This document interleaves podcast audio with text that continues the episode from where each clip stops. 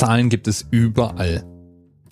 Und selten wird es so deutlich wie in dem kleinen Büchlein Die Welt in Zahlen, das der Economist jedes Jahr aufs Neue herausgibt. Ich blätter da auch wirklich gerne drin. Und wie man es bei so einem Titel erwartet, ist das Buch randvoll mit Tabellen, Statistiken, Zahlen eben und Daten, Fakten rund um alles Mögliche in der Welt. Die Zahl, die mir heute da aufgefallen ist, hat mit dem Kohlendioxidausstoß zu tun. Der wird ja in Millionen Tonnen angegeben. Die Liste wird mit Abstand angeführt von China, USA, Indien, Russland und Japan, die alle mehr als 1000 Millionen Tonnen Kohlendioxid pro Jahr ausstoßen. Auf Platz 6 kommt dann schon Deutschland. Und auf Platz 12, da ist der Themenanker von heute, nämlich Brasilien mit 477 Millionen Tonnen Kohlendioxidausstoß. Und da habe ich mich gefragt, wie berechnet man das eigentlich? Und woher weiß man das eigentlich? Stellt sich raus, es gibt eine sogenannte Klimarahmenkonvention, die UNFCCC. Da wurde festgelegt, wie Klimagase erfasst und berechnet und geschätzt werden. Denn ganz genau messen kann man es leider nicht. Es gibt auch nicht nur das Kohlendioxid.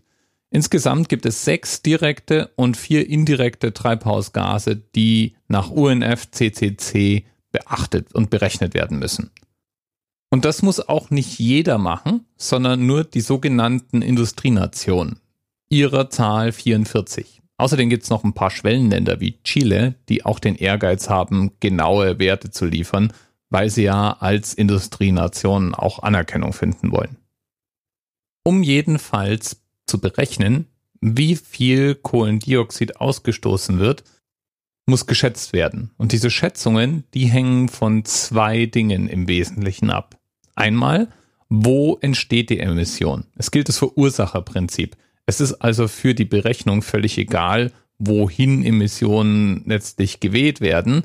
Wichtig ist, wo der Erzeuger der Emission steht.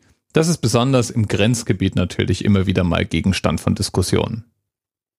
Spannend wird es bei beweglichen Quellen, also Flugzeugen zum Beispiel oder Autos. Einfach ist es natürlich bei allem, was einen Schornstein hat. Kraftwerke, Industrie und so weiter.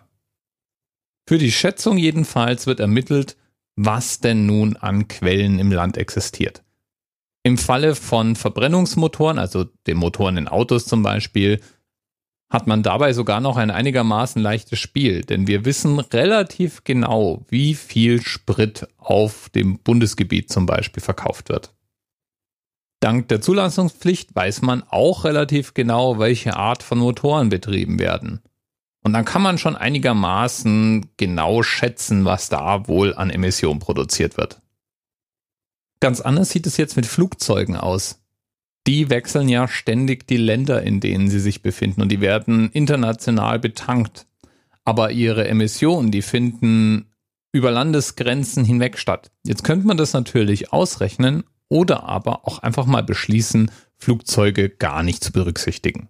Und so absurd es klingt, das wird im Moment gerade genau so gehandhabt. Für die Emissionszahlen, die also in unseren Statistiken stehen, spielt der Flugverkehr erstmal keine Rolle. Die Emissionsquellen, die aber trotzdem berücksichtigt werden, die werden jedenfalls zusammengetragen in Deutschland durch das Umweltbundesamt. Das fasst dann alle Quellen im sogenannten Emissionsinventar zusammen. Wie man jetzt aus diesem Inventar entsprechende Werte schätzt, das ist international festgelegt. Es gibt ein bisschen Spielraum bei den einzelnen Methodiken, weil in jedem Land herrschen natürlich etwas andere Bedingungen und Motoren sind unterschiedlich gewartet, es gibt unterschiedliche technische Standards und so weiter. Aber im Wesentlichen ist die Idee, dass man einigermaßen ähnlich verfährt beim Berechnen der Werte und dadurch die Emissionswerte auch international vergleichen kann. Und das ist übrigens der Kern des sogenannten Kyoto-Protokolls.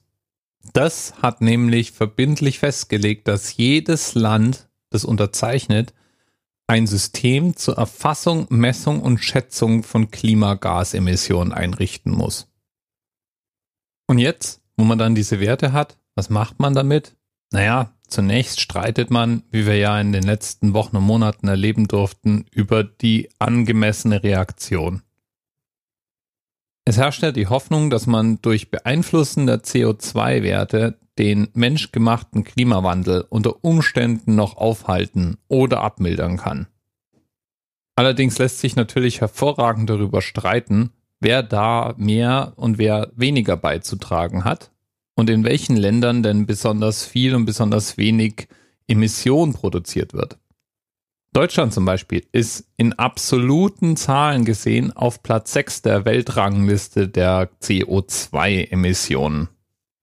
Berechnet man aber CO2-Emissionen pro Einwohner, dann fällt Deutschland auf den 33. Platz zurück. Es ist also alles wieder mal nicht so einfach schwarz-weiß, wie wir immer gern mal glauben wollen. Unstrittig ist aber eins. Wenn man mal eine Methode anlegt, um diese Gasemission zu schätzen, dann reicht es ja, diese Methode konsequent weiterzuführen, um zu sehen, ob der Trend nach oben oder nach unten zeigt. Ob wir also mehr oder weniger emittieren. Und gerade bei Treibhausgasen wie dem CO2, da ist weniger besser. Und so genau geht's dann beim Messen gar nicht. Hauptsache der Trend geht weiter nach unten. Bis bald. TMRS 10, 9, 8. The experience of 47 individual medical officers. Was hier über die Geheimzahl der Illuminaten steht. Und die 23. Und die 5. Wieso die 5? Die 5 ist die Quersumme von der 23.